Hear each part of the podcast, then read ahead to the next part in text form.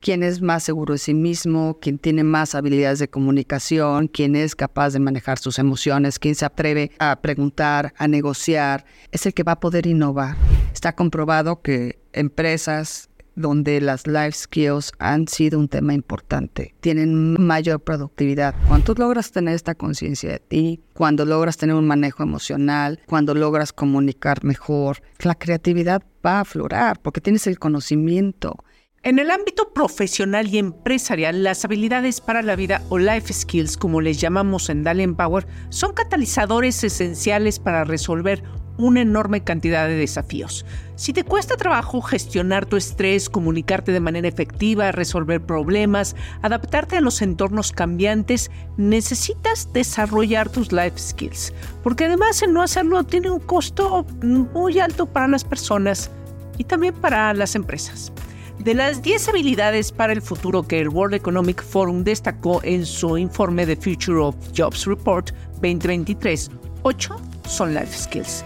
El reporte también indicó que 5 de cada 10 personas que laboramos necesitaremos volver a formarnos a medida de que la tecnología vaya avanzando y que 9 de cada 10 líderes esperan que las y los colaboradores adquieran nuevas habilidades en el trabajo. Desarrollar life skills como autoconocimiento, inteligencia emocional, comunicación, liderazgo e influencia no solo contribuye al equilibrio emocional y la eficacia personal, sino que también fortalece la capacidad de las empresas para enfrentar con éxito los cambios y desafíos en el mercado. Y de eso es de lo que hablaremos hoy, en este episodio, primer episodio de la séptima temporada de Dalia Talks con Adriana Castillo, directora y socia fundadora de AC Consultores, speakers, coach y consultora con 27 años de carrera en temas de desarrollo organizacional y habilidades directivas, y presidenta además del Consejo Child Fund México. Comenzamos.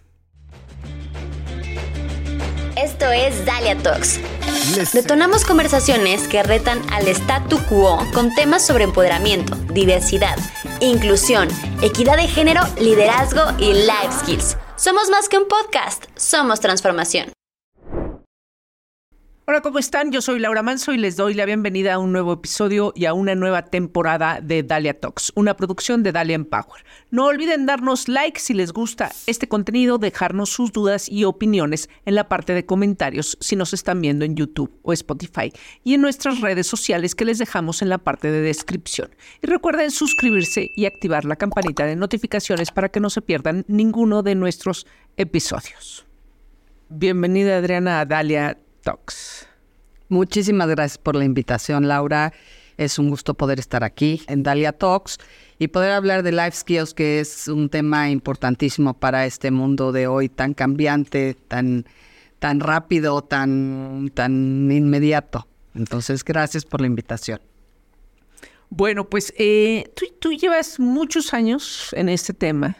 Eh, sin embargo, los, las las, habilidades blandas, las habilidades de vida, han tomado mucha relevancia en los últimos años. ¿Es, cierto o es nada más lo que nosotros percibimos? Eh, bueno, eh, Dalen Power se fundó en, en 2018, eh, enfocado precisamente en eh, dar las herramientas, dar la educación a las mujeres para que pudieran acceder, pues de manera menos eh, difícil a puestos de liderazgo, pero ¿cómo era antes nada más un poquito? Mira, eh, creo que es, bueno, es, es real que las habilidades blandas o life skills han tomado muchísimo énfasis y, tiene un porqué, y tiene un porqué. Eh, hace muchísimos años hablábamos de recursos humanos, ¿no? Y hoy hablamos del talento humano de una manera mucho más integral en donde la efectividad se mide no ya no solo por los resultados, sino por muchísimas otras cosas, ¿no? La efectividad dentro de las empresas se, se mide eh, en términos de motivación, de wellness. Entonces, las life skills toman muchísimo, muchísimo lugar porque eh, no puedes, pues, todos tenemos el conocimiento para estar en un puesto. ¿No? O sea, si tú aplicas a un puesto de trabajo, tienes el conocimiento para hacerlo. Pero de ahí a que puedas tener la capacidad de resolver problemas, de tomar decisiones, de tener resiliencia ante momentos eh, complicados, de que puedas eh, colaborar, trabajar en equipo, es distinto, ¿no? Entonces, eh, hace poco en, en, LinkedIn decían que la publicación de puestos, el 80% incluía life skills o habilidades blandas, porque se tornan muy importantes, porque ahora queremos eh, gente que trabaje y colabore dentro de las organizaciones de manera mucho más integral.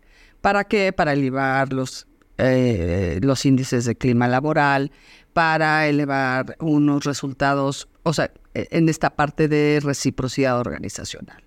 ¿No? Yo te ayudo como organización a que tú cumplas tus necesidades personales y tú, persona que trabajas dentro de mi organización, puedes cubrir tus propias, cubres tus necesidades y me ayudas a mí a cumplir mis objetivos. Y la persona que ha desarrollado habilidades blandas o life skills se vuelve elementos de valor dentro de la organización.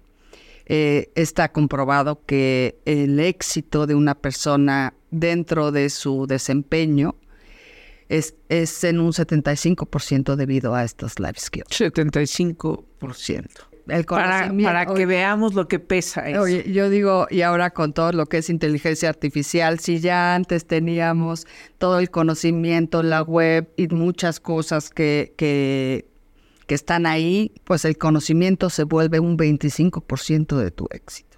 ¿no? Y eso es lo que tendríamos que entender en las universidades, eso es lo que tendríamos que entender en la educación para poder lanzar gente, no solo lanzar profesionistas, no solo con ese conocimiento, sino habiendo desarrollado habilidades que les van a servir para posicionarse dentro de su empleo o para los emprendedores, ¿no? Estamos en el mundo del emprendedurismo, cómo estas life skills hacen la diferencia entre, entre, un proyecto y otro. Entre quien puede emprender y quien no. Y en quien, entre que no se cansa, ¿no? Y, y, este, en esta parte de emprender. Yo creo que también en parte eh, la tecnología nos ha hecho valorar más el trabajo que ahora la tecnología hace por sí sola, el, el que el que todavía la tecnología no sustituye esa parte muy humana, ¿no? Las habilidades humanas. Y por eso entonces, de alguna manera, también estamos hablando más de habilidades de vida y que hay una diferencia entre si sabes negociar, si te sabes comunicar, si sabes trabajar en equipo, si sabes ser resiliente. Todo eso, pues la tecnología hasta la fecha no ha sucedido, no sé, en algunos años, pero eso nos ha hecho enfocarnos también más en ello, ¿no? Sí, porque a final de cuentas, y, cuando a mí me daba eh, mucha curiosidad, por ejemplo, el primero que sale, ¿no? Que se hace eh, muy famoso ChatGPT, ¿no? Inteligencia artificial, ahí viene, viene a sustituir a la gente. Sí, en algunas cosas, pero en todo lo que es el crecimiento, el desarrollo, ¿quién hace el business rational?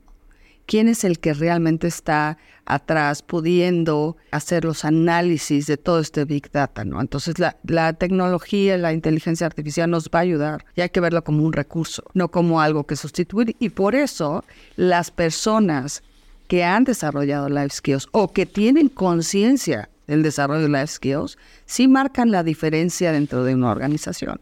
O sea, sí tienes que tener claro que tus, eh, el trabajo en equipo, tu autonomía, tu resiliencia, tu trabajo en procesos, tu planeación, todo lo que podamos hablar de la skills, porque hay muchísimas, sí van a marcar la diferencia. Cuando tú tienes, te voy a poner un ejemplo, cuando tú tienes dos chavos que vienen, acaban de egresar de la misma universidad, ¿no? Y los plantas en una oficina y a los dos les pones las mismas responsabilidades quién es más seguro de sí mismo, quién tiene más habilidades de comunicación, quién es capaz de manejar sus emociones, quién se atreve a, preguntar, a negociar, es el que va a poder innovar. El otro que no está tan seguro, que no tiene tanta confianza en sí mismo, no va a sobresalir porque no se va a atrever a preguntar, porque en una junta no va a poder alzar la mano para cuestionar, porque va a ser más va a dudar al momento de resolver un problema. Y ese joven, ¿no? El joven que sí ha desarrollado ciertos life skills, va a empezar a subir o, va a empezar a, tener puestos con mayores responsabilidades hasta llegar probablemente a puestos de liderazgo. Y habrá quien, quien cultive, yo, digo desarrollar y cultivar estas life skills, ¿no? Porque es, también las cultivas, aprendes de eso, aprendes de ti mismo, ¿no? Es, es, es, sí, sí es un punto central del desarrollo de la persona. Y a mí me dicen, bueno, yo tengo una especialidad en inteligencia emocional. ¿La dominas? No, no, no, no. No, no domino el manejo emocional, nunca lo, nunca lo dominamos, ¿no? Podemos reconocer nuestras emociones, saberlas manejar y saber hacer con ellas y dar respuesta, ¿no? Pero nunca estamos completos. Siempre tenemos que desarrollar más ante un mundo cambiante, incierto, que, que nos hace, que nos reta todo el tiempo. ¿no? Nos está retando todo el tiempo a seguirnos desarrollando y seguir comunicando mejor, ser más resilientes. Yo siempre pienso en la pandemia. En COVID-19 siempre pongo ese ejemplo. La diferencia de las empresas, y hablo de las empresas, organizaciones, yo me dedico mucho también al ámbito educativo, instituciones educativas, que pudieron sobresalir o que pudieron seguir, se debió a estos equipos de trabajo que pudieron trabajar con sus miedos, con sus enojos, con sus frustraciones y que pudieron ser, eh, pudieron colaborar, pudieron trabajar mejor en equipo y pudieron innovar, ¿no? Hasta, yo siempre pongo el ejemplo, hasta el mismo Starbucks, ¿no? Innovó en la pandemia. Y entonces cuando yo veo a, una mujer en, que está en puestos directivos y que, o a un hombre, ¿no? A mí no me gusta hablar de, quién puede llegar a un puesto directivo, un puesto de liderazgo, o a un puesto gerencial, o a un puesto que tenga mayores responsabilidades, porque es a todos los niveles. Es de verdad lo que te va a llevar ahí tiene que ver con tu comunicación, con tu manejo emocional, con el, tu planeación, tu organización, siempre de un lado virtuoso. ¿no? Porque puede ser una buena planeadora del lado patológico, ¿no? De que te sales de la planeación y te eh, vuelves loca porque te da un estrés espantoso. Entonces, por eso han tomado tanta relevancia, porque el mundo es cambiante y tienes que ir, irte adaptando constantemente. Ahora, hace, ¿no? Cuando la pandemia hablábamos mucho de la resiliencia, ¿no? O sea, como el, detectando las, las life skills, pues de todas las que uno tiene que desarrollar o puede desarrollar o cultivar, hablábamos mucho de la resiliencia, ¿no? Pues había que, que levantarse, resolver, Posterior a la pandemia se empezó a hablar mucho de la empatía, ¿no? Se empezó a hablar también mucho cómo habían cambiado las dinámicas de equipo, eh, las dinámicas de, trabajo en las empresas, que si el, el home office, que si el no home office, que si híbrido, que si lo que sea. Los empleados también eh, se dieron cuenta de muchas cosas que no querían entregar sus vidas completas. Este. Entonces, ahora hablando de liderazgo, o sea, si el año pasado hablábamos de eh, los líderes, la habilidad más importante que deben de tener es la empatía. ¿Tú coincides con esto? ¿Ves alguna nueva que se esté gestando? O, nueva me refiero a como este, las más importantes. Yo creo que van cambiando según cómo cambia el mundo y según la situación a la que te enfrentas, ¿no? Bueno, pues a veces eh, se necesitan distintos tipos de liderazgo, a veces se necesita uno más exigente, a veces se necesita uno más empático, a veces se necesita. Entonces, ¿Cómo ves ahora? ¿Cómo ves, cómo ves el mundo? Además, entrando en un año bastante complejo a nivel, bueno, a nivel nacional y a nivel internacional. Mira, creo, y yo desde mi experiencia, que la empatía es vital, pero no puedes lograr la empatía si no tienes conciencia de ti mismo. ¿No? Conciencia de ti mismo, conciencia del otro y conciencia del entorno. Porque si estamos hablando de una, entramos a 2024, un año complejo nacional, no puedes desconocer ese ámbito, ¿no? Que es tu entorno. Pero conciencia de ti, conciencia del otro, es esta self-awareness, este awareness de poder ver al otro. Pero para poder tener esta conciencia de ti mismo, necesitas muchísimo trabajo personal pues es que es donde no nos gusta. ¿no? Ah, caray, ya salió ese yo que, que no me encanta. Pero si yo me reconozco como soy, puedo reconocer al otro como es. Y de ahí parte muchísimas de las habilidades para el trabajo en equipo. A lo mejor yo tengo una manera de ser, pero otro también. Y eso abre la adaptabilidad y la flexibilidad. Y eso abre la comunicación. Y eso abre la escucha. Y eso abre la asertividad. Y eso abre el manejo emocional. Yo siempre digo, cuando me dicen inteligencia emocional, bueno, todos tenemos inteligencia emocional. El tema es cómo manejamos la emoción, ¿no? Y, esta conciencia de ti mismo te, te permite manejar tus emociones en una junta de trabajo y reconocer las emociones del otro en una junta de trabajo. Y ahí se da la empatía de manera natural.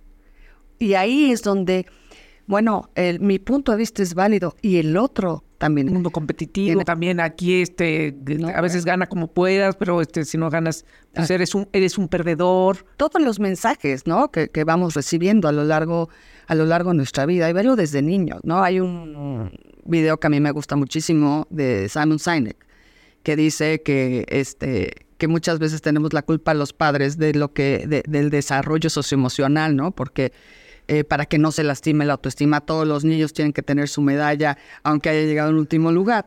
Eh, y, y, es real, ¿no? ¿Qué mensaje es? ¿Todos somos ganadores? Pues todos somos ganadores porque todos nos desarrollamos, ¿no? Y ahí está la autoestima. Pero ¿dónde ponemos la importancia? Solo eres importante si sacas el primer o tercer lugar. No, tú eres importante porque eres, ¿no? Porque vives, porque, o sea, por muchas otras cosas. Eh, a lo mejor esa no es tu habilidad, pero yo quiero como papá que sea tu habilidad, ¿no? Y ahora vete al ámbito laboral, de repente me ponen a competir y yo, este, si no quedo en primer lugar, me frustro, o si quedo en último, no me pasa nada. Fíjate cómo, desde cómo, de, eh, yo sé que para Dalia es muy importante cómo referirse a la niñez, si es necesario cómo empezar a desarrollar todo esto desde la niñez. Claro que sí, porque eh, ¿cómo le enseñas a un niño a decir, a, manejar el enojo, a la ansiedad, el miedo. Desde ahí, ¿cómo le enseñas a comunicar? ¿Cómo le enseñas a sacar lo importante? creo, que, creo que está todo relacionado. ¿no? Y durante muchísimos años, y es un poco regresando a tu primera pregunta, le dimos muchísima importancia al conocimiento. Muchísimo. ¿No? Tan es así que era, tú puedes ser admitido en esta este, universidad si tienes tu IQ por encima de tal, ¿no? Hoy no, hoy es cómo, cómo, cómo te posicionas, cómo te plantas ante situaciones. Yo siempre pregunto, en, hago mucho proceso de selección y hago procesos de coaching, pero en procesos de selección siempre, siempre mi pregunta favorita es, oye, ¿cuál tienes un problema? ¿Cómo lo resuelves? Eso para mí es mucho más importante que me digas si se sacó mención honorífica en la licenciatura o cómo te posicionas ante un problema, o cómo, cómo visualizas a los miembros de un equipo de trabajo, ¿no? Eh, es, es, es, ya es, porque ya es distinto, porque sé que eso le va a agregar valor o no a una empresa.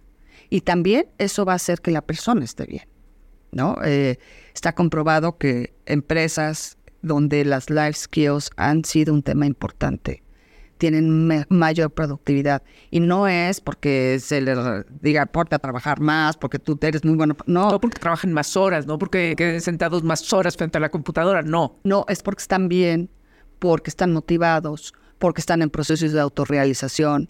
Ahora sí que si, este, si nos regresáramos a los 80 a los 60 a los 70 con todos los autores que hablaron de esos procesos, es vas a sentirte parte de un grupo, vas a estar seguro, vas a estar en tu propio proceso de estima, poniendo tu conocimiento, y yo, yo digo, siempre el conocimiento es importantísimo, tu conocimiento ahí al servicio de la organización, pero desde otro lugar. Y entonces eso eleva eh, de manera impresionante la efectividad dentro de las organizaciones y de las personas, obviamente. Ahora, tú trabajando en efecto como coach, como y viendo y conociendo los procesos de, las personas, quienes dirigen las empresas, eh, que por un lado nos has dicho que eh, la autoconciencia, el autoconocimiento para poder ser empático, ¿qué nos falla en México? ¿Qué, qué, nos falla a los líderes? ¿Cuál es el, el área de oportunidad que más veces te encuentras hablando de life skills, que nos hace falta desarrollar, cultivar más? Mira, bueno, ya que tienes esta conciencia que es difícil, o sea, es, un proceso. Cada vez que yo he llegado a hacer un diagnóstico a una empresa o he llegado a hacer procesos de coaching o, o acompañamiento o capacitación, lo que me refieren o lo que encuentro o lo que me comparten es inteligencia emocional, manejo emocional y comunicación. Y yo siempre, eh, cuando hablo de ejemplos, hablo de Chao Font, ¿no? Eh, o de muchos de mis, eh, de, de mis clientes, pero no hay manera de que aprendamos a comunicarnos si no cambiamos esa cultura de comunicación. En México somos, para decir lo que realmente necesitamos y realmente pensamos, tenemos que irnos y regresarnos 300 veces por un camino empedrado y tortuoso para no lastimar al otro. Y tiene que ver, o, porque creemos que lo vamos a lastimar, o creemos que lo vamos a hacer sentir mal. Pero imagínate que tú tienes que entregar un proyecto. Y entonces es, pero lo tienes que entregar tal día, pero lo tienes que entregar con estas características. Y en lugar de ser claros, concretos y concisos, damos muchísimas explicaciones para que la gente no se sienta agredida o no se sienta eh, exigida. Es, eh, yo siempre pongo el ejemplo de, hoy te invito en México, ¿no? Oye, eh, te invito a comer a mi casa un, el sábado. Wow, que mira, es el bautizo de mi hijo. Pero déjame ver si el padre puede llegar una hora más tarde y le voy a hablar a los invitados a ver si pueden en lugar de decir, no, gracias, no puedo, fíjate que es el bautizo de mi hijo, nosotros muchas veces pensamos, no lo invité al bautizo de mi hijo, se va a sentir, ¿cómo le voy a decir que no? Pero me está invitando a comer a su casa. Entonces, ¿cómo me acerco? Y es simplemente ser concreto, conciso y claro. Directo. Y directo. Sí. Y yo te puedo decir que de todos los diagnósticos que he hecho en NOM 35 o diagnósticos de empresas en términos de desarrollo organizacional, el tema de la comunicación interna y externa cómo comunico al otro. Y cómo comunico en una junta, y cómo comunico la realización de un proyecto, y cómo comunico eh, que estoy de acuerdo o no estoy de acuerdo con algo. Eh, y eso está directamente relacionado a la inteligencia emocional, ¿no? Porque es qué va a pensar, qué va a sentir. No estamos acostumbrados, por ejemplo, a usar todos los elementos de la comunicación. Por ejemplo, eh, para poder comunicar adecuadamente tienes que usar tu tono, tu lenguaje no verbal y tu palabra. Y todo tiene que tener una congruencia. Yo puedo hablar y hablar y hablar y hablar. Y, no comunicar. Y no comunicar, ¿no? Eh, ¿Por qué? Porque no usé el tono adecuado, porque mi lenguaje corporal estaba siendo disonante, no estaba diciendo lo mismo que mi palabra, ¿no? El típico ejemplo, mi amor, ¿qué te pasa? Nada, ¿no? Este, como que nada, pues veo que estás un poco molesta, ¿no? Este, es, debe haber una congruencia entre la palabra, el tono y el lenguaje no verbal de entrada. Si no, lo que me generas a mí es disonancia. Y no te estoy creyendo lo que me estás diciendo. Visítanos en dalianpower.com y conoce nuestra misión de cerrar la brecha de género a través del desarrollo personal y programas para el crecimiento de empresas. Esa es una. Y luego todas estas herramientas, el Slack, el WhatsApp, el correo electrónico, y ah, que entre que medio lo complican y también luego, este, pues si uno lo dice, mi muy estimada, no sé qué, entonces... Este, Quería decirte que he estado pensando después de mucho reflexionar. ¿No? O sea, eso, eso no ha ayudado. ¿Qué, ¿Qué se podría hacer? Porque en efecto yo que soy una persona, suelo ser una persona muy directa, me he encontrado muchas veces en situaciones de, híjole, o sea, no le caigo bien a la gente. O sea, es que no le dijiste que tenías que pedirle al padre que cambiara la hora del bautizo, ¿no? Exacto, o sea, no, digo, no, gracias, no, no puedo ir a comer a tu casa. O sea, y entonces, este, oye, gracias, me quiero retirar de la fiesta. Oye, este, esto, esto, esto no me parece eh, que está bien. y, vaya, siempre eh, busco argumentar ¿no? mis opiniones precisamente en busca de una mejor comunicación. Pero si uno es directo, no le caes bien a la gente. No. Mira, eh, ¿por qué? Porque eh, en, esta, en nuestra cultura, ¿no? Nos referimos a estas experiencias de vida. Y, y es, es, cuando alguien te comunica algo, te genera algo. Siempre te genera algo y te lo genera para bien o para mal. Y entonces eh, tenemos que buscar integrar todos los elementos de la comunicación para, para poder dar un mensaje correcto. Pero entonces no, no tiene nada de malo decir no, gracias, pero me encantaría ir. Claro que me encantaría ir, pero no puedo, me es imposible. Punto. ¿no? Y es como lo dices. Yo, eh, independientemente ahorita que seas de WhatsApp, eh, no me gustan los voice notes, pero muchas veces lo que tienes que decir tiene que ir como un voice note, porque porque si no se puede malinterpretar y ya te enojaste y ya hiciste todo un drama y pues simplemente era un mensaje directo y alguien lo, lo siente agresivo, ¿no? Pero no solo es eso, es la asertividad, el uso de las palabras o el no uso de las palabras adecuadas. Tengo un, en una, uno de mis clientes e hicimos un análisis de clima laboral y decía, eh, sale, ¿no? Que hay un tema de, agresividad por parte de uno de los directores, y, pero grosero, ¿no? De uso de palabras eh, altisonantes. Y entonces, este, cuando me siento con él a dar feedback, le digo, la gente te percibe grosero. ¿Cómo yo? Soy lo más educado y nunca uso una mala palabra. Y le digo, a ver, ¿qué haces cuando le dices a la gente que estuvo mal lo que hizo o que no te entregó el proyecto a tiempo? Ay, pues ¿cómo se les puede ocurrir tal? Dije, ¿tal qué? No, pues no les digo lo que pienso. No, pero ellos sí piensan, porque es parte del idioma, ¿no? Después del tal, pueden venir tantas palabras como a ti se te ocurran, ¿no? Y la persona lo percibe agresivo. Y no estás usando malas palabras, pero estás usando un tono, un lenguaje no verbal, no estás siendo asertivo, no estás usando, no estás usando tus elementos. A tú cuando me lo dices, e-, ese día fue muy chistoso. Cuando tú eh, me lo estás diciendo, esta persona para que se echó para atrás, se puso la mano en la cabeza, ¿cómo puedes decir tal? Hizo cara de, ¿no? Gestos. Y eso es agresivo. Y entonces, ¿qué tenemos que hacer? Pues tenemos que ser conscientes de nuestro... Por eso hablo mucho yo de conciencia. Sé consciente de tu lenguaje. Sé consciente de lo que transmites. Eh, hay muchísimos autores que hablan del lenguaje no verbal. Es muy fácil ser consciente de tu lenguaje no verbal. Es muy fácil ser consciente de tu tono. Es muy fácil ser consciente de tus palabras. Porque si no, todo lo que puedes decir se va en bla, bla, bla. Imagínate en una junta que tú, un jefe llega y dice, tienen que entregar este proyecto, nos urge que quede a las 2 de la tarde. Y alguien contesta, es imposible entregar a las 2 de la tarde. Eso genera un estrés dentro de, dentro, de una junta o dentro de una relación laboral porque ¿cómo? ¿Me estás diciendo a mí que no puedes entregar a las 2 de la tarde? No, pues a lo mejor hay muchas otras cosas, ¿no? Y a lo mejor eh, tenemos que ser mucho más concretos y decir, no se puede entregar a las 10, a las 2 de la tarde porque tenemos que entregar el otro a la 1. Pero, pero ¿cómo lo hacemos y cómo lo transmitimos? Esa es la diferencia.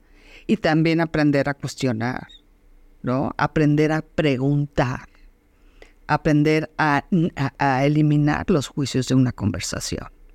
Eh, y, no se puede entregar. ¿Cómo me puedes decir que, que, no se puede entregar? Eso está mal. En lugar de decir, oye, ¿por qué no se puede entregar a las 2 de la tarde? O ¿por qué se necesita ser entregado a las 2 de la tarde? O sea, todo eso merma las relaciones dentro de una organización. Y si tú hablas de life skills, estás hablando de life skills para el trabajo, para eh, relaciones interpersonales, para tu propia trascendencia, para tu ser, para vivir, para poderte... O sea, son muchísimas.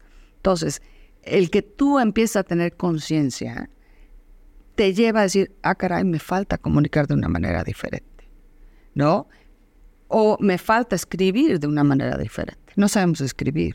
No sabemos escribir. No sabemos escribir. Exacto, titulados, pero no sabemos no escribir. Sabemos escribir ¿no? sabemos usar las comas, entonces se cambiar al justo lo opuesto de lo que quieres decir.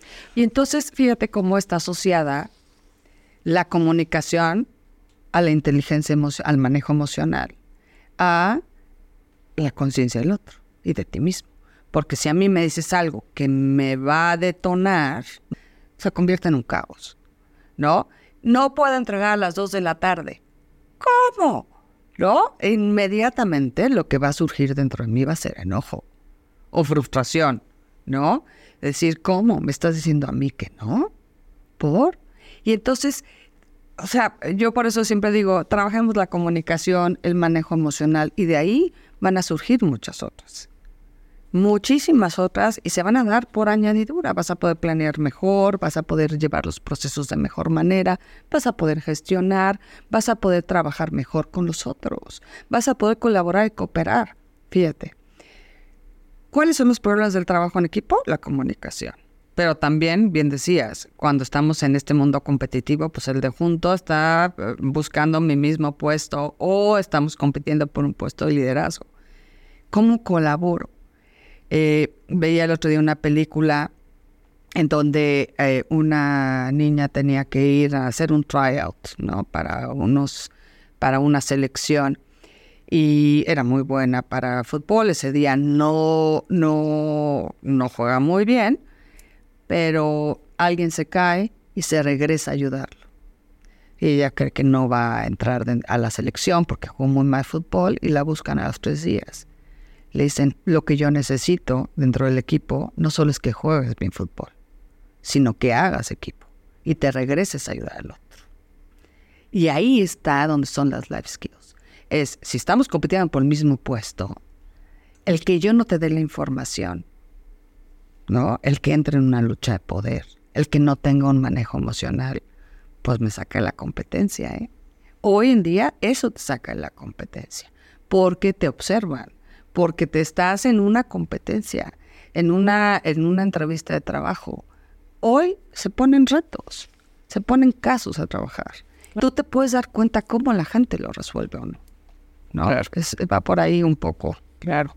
Eh, ¿Hay algún otro life skills que eh, dijeras es determinante para esta para esta época como prioritario, insisto, pueden ser muchos, pueden ser todos, depende de, de qué trabajo tengas, depende del área, la industria, depende de muchas cosas. Pero sí, hablando eh, en genérico para los líderes, la empatía, la conciencia de uno, la inteligencia emocional, que ya vimos que está conectado con muchas cosas, con la comunicación, con...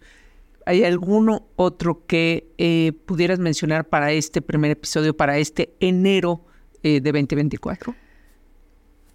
Mira, hay, como he mencionado, son muchísimos, pero ahorita me hiciste referir me referiste a un autor que a mí me encanta, que es Howard Gardner. Hace muchos años sacó un libro que se llamaba Five Skills for the Future. Y hablaba, está hablando de 2010 más o menos, y hablaba de responsabilidad y de ética. Eh, la responsabilidad te va a llevar a estar donde tienes que estar, haciendo lo que tienes que hacer, ¿no? En todos los sentidos.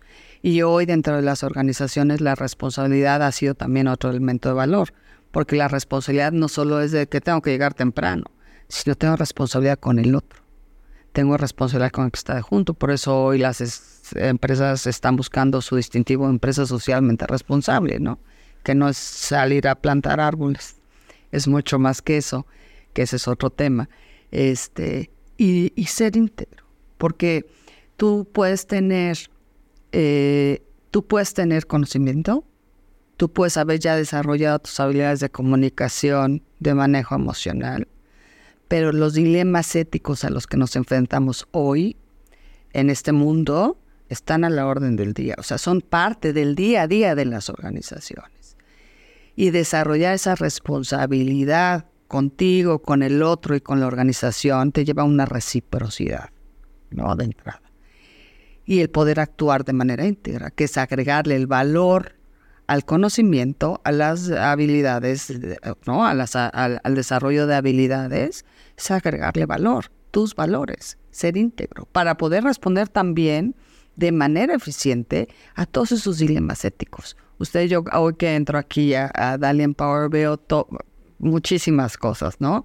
Temas de género, veo temas de mujer en posiciones de liderazgo. ¿Cómo se puede lograr eso? Pues con responsabilidad organizacional, con responsabilidad personal, responsabilidad de los líderes en cuanto a la gente que tienes ahí, estar haciendo lo que tienes que hacer y actuando de manera íntegra y ética.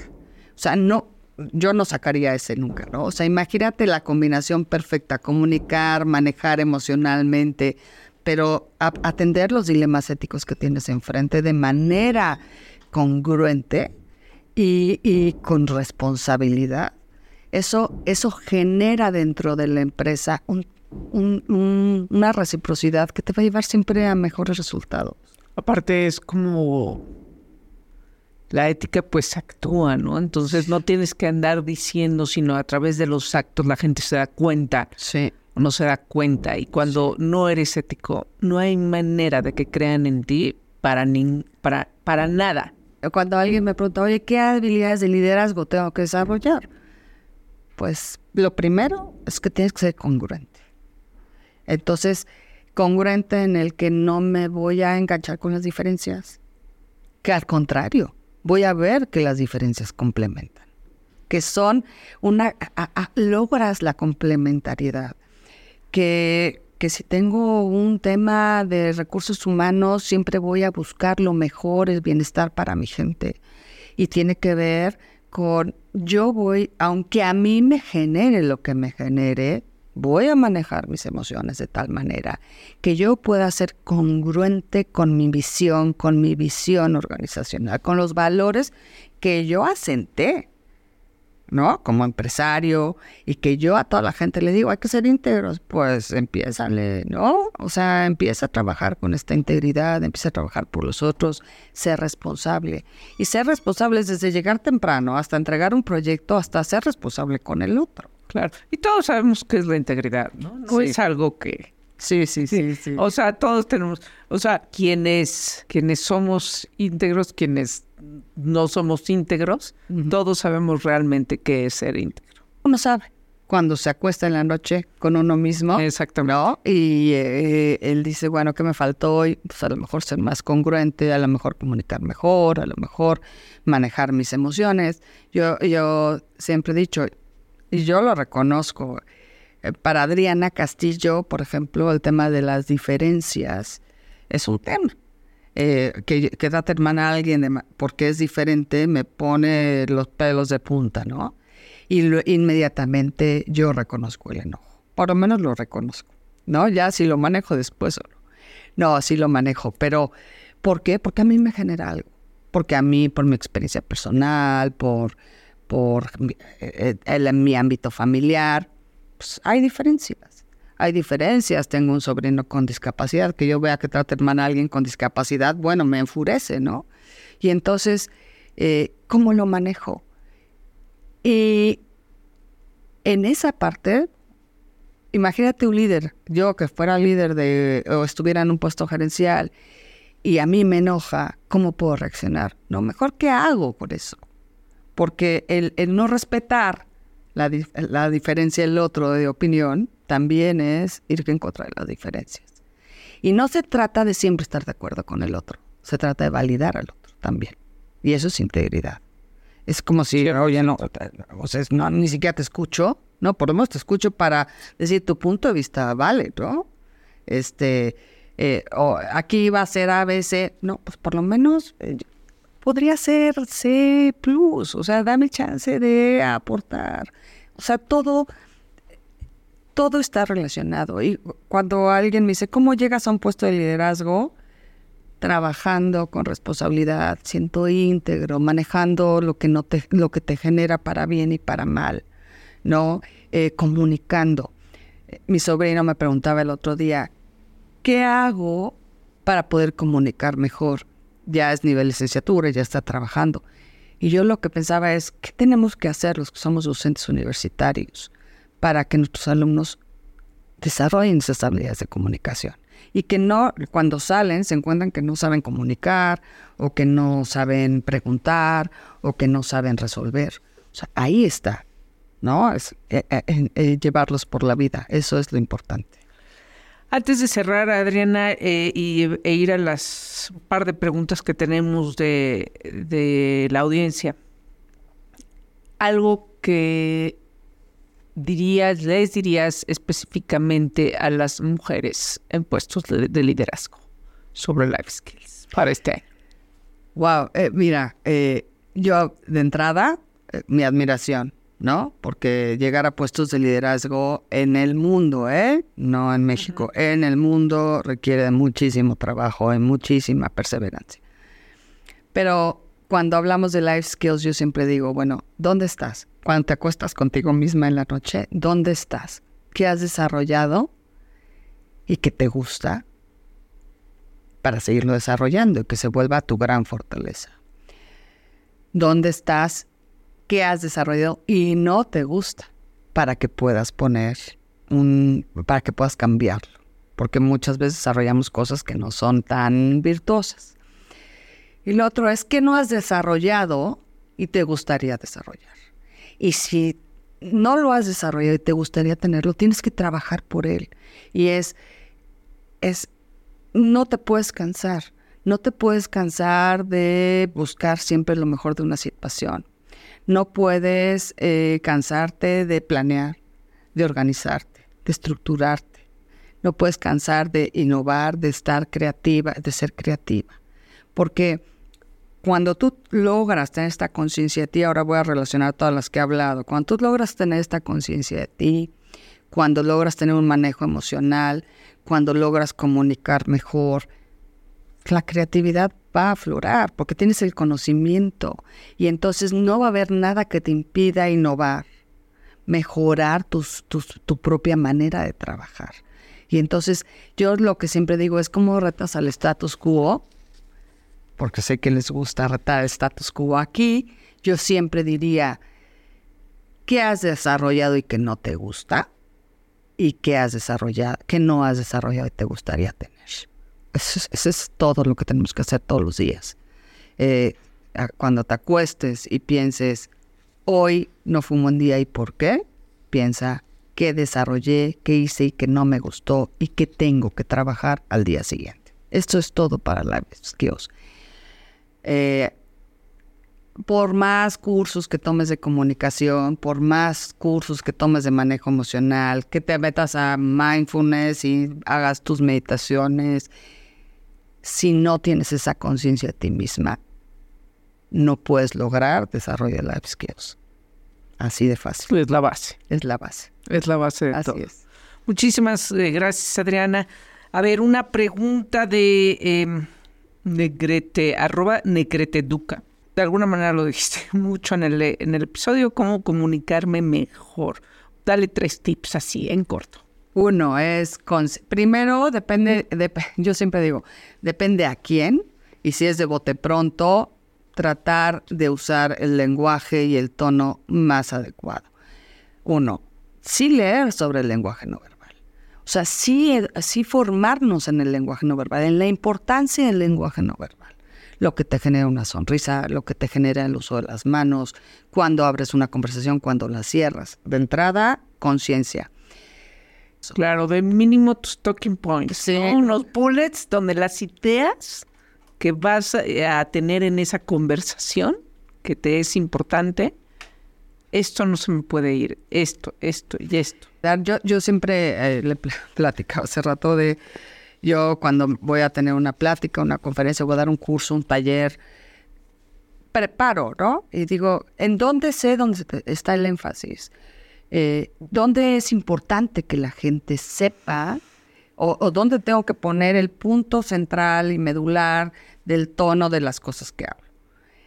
Cuando me invitan a, a, visitar empresas y organizaciones para presentar Child Fund, tienes tres minutos para hablar de una organización que lleva 50 años en México. ¿Cómo en tres minutos voy a escribir todo lo que hacemos? ¿No? O sea, es, es, es, hijo, tienes que tener clarísimo.